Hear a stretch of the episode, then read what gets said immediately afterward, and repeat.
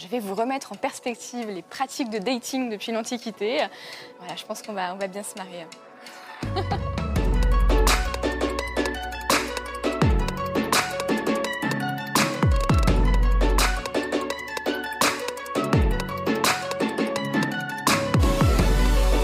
que c'est le poète euh, Martial qui euh, raconte qu'une fille adore euh, voilà, faire l'amour en laissant la porte ouverte pour se faire voir par tous les gens qui passent et que ça lui procure beaucoup plus de plaisir qu'un bon amant. Et lui dit, mais enfin, c'est pas grave que tu te fasses sauter, mais en gros, essaye de te cacher un petit peu.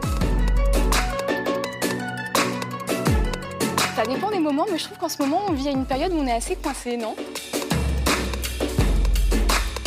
Soit il faut être une femme très puissante au XVIe siècle, genre euh, reine de France, euh, reine d'Angleterre, reine d'Espagne, ou alors être une femme maintenant, c'est pas mal aussi.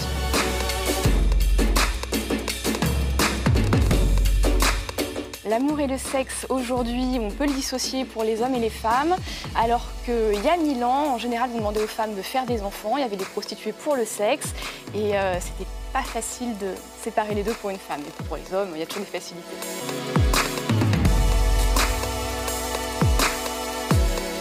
Oui, ça s'appelait les lieux publics.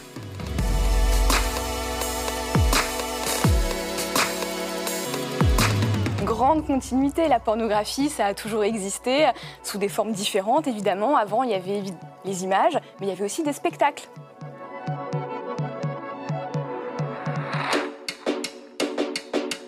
L'idée de relation libre a quelque part toujours existé pour euh, les esprits euh, libres, donc ce qu'on appelait déjà les libertins au 19e siècle, au 18e.